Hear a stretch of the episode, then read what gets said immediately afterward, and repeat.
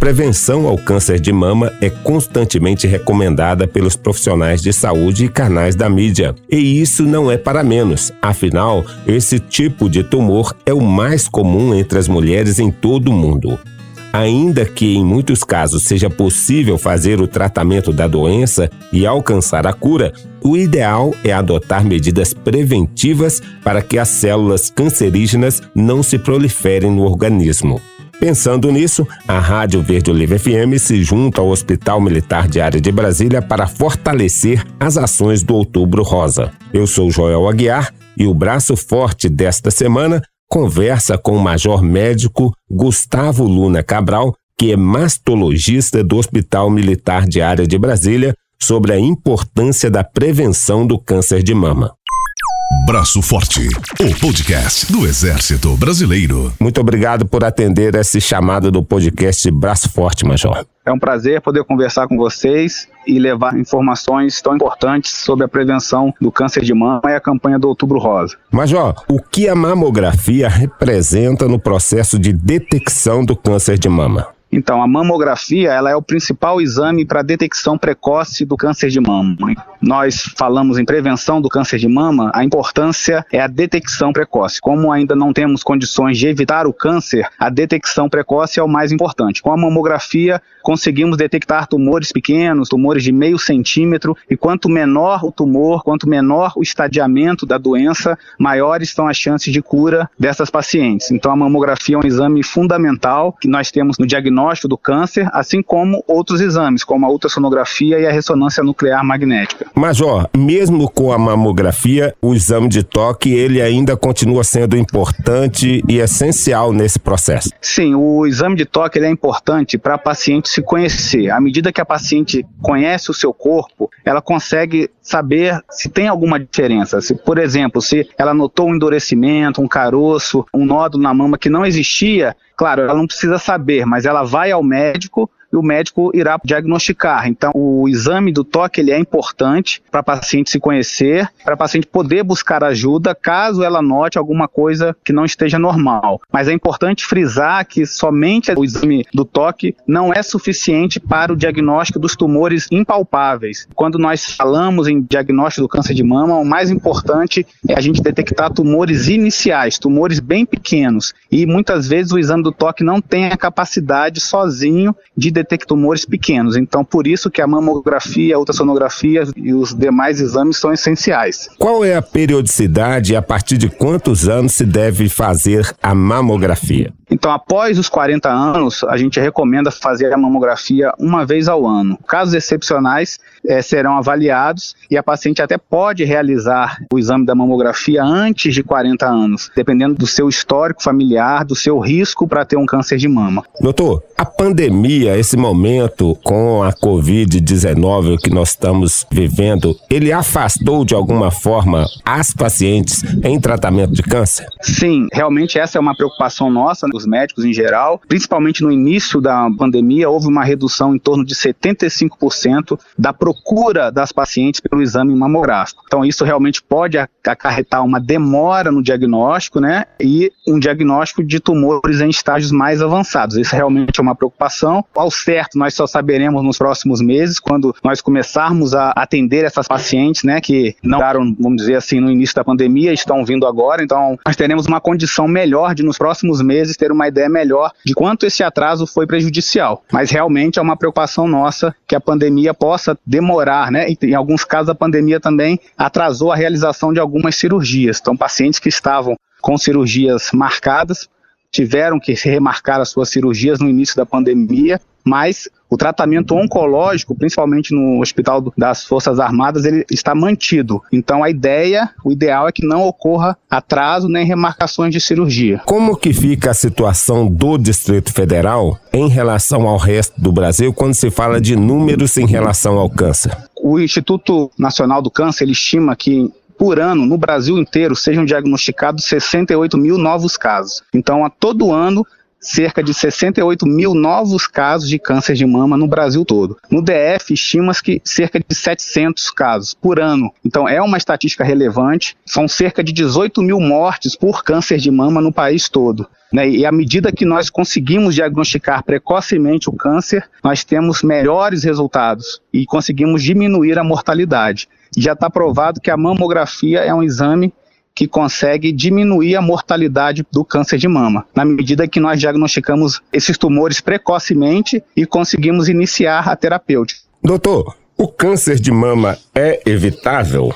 Então, é, quando nós falamos do câncer de mama, o mais importante é o diagnóstico precoce, porque ainda não temos como evitar o câncer. Quando nós falamos em prevenção primária, os hábitos saudáveis, manter-se no peso adequado, ter uma alimentação adequada, não ter uma alimentação rica em gorduras, é, não ingerir bebida alcoólica em excesso. Então, o estilo de vida saudável estima-se que pode evitar em cerca de 30% a incidência dos cânceres em geral, de uma maneira em geral, e também o câncer de mama. Então, a melhor prevenção que a gente pode ter para a nossa vida, não só para o câncer de mama, mas para os outros tipos de câncer, as doenças cardiovasculares, é o estilo de vida saudável. É claro, e associado ao estilo de vida saudável, a realização dos exames periódicos, assim como o exame da mamografia por exemplo, o exame da colonoscopia para prevenção do câncer de intestino, do colo e os demais exames. Doutor, a participação do homem é fundamental no processo da saúde do casal, eu colocaria assim. Como os homens podem ajudar suas esposas, suas parceiras, quando de um diagnóstico de câncer de mama? Então, é, o apoio familiar é fundamental, né, o suporte familiar. As pacientes com diagnóstico de câncer de mama, elas têm um obstáculo à sua frente. Eu costumo falar com as pacientes que elas têm total condições de superar esse obstáculo e que muitas mulheres já superaram. Então, quando essas pacientes elas têm esse suporte familiar, né, do, do marido, dos filhos, isso é muito mais fácil para ela superar, porque o tratamento envolve a cirurgia, envolve a quimioterapia que pode ter efeitos adversos. Então, é um período que a paciente vai estar mais fragilizada, ela já está fragilizada psicologicamente, emocionalmente, em razão da doença, né, da, do desconhecido, de tudo que a doença representa. Então, o suporte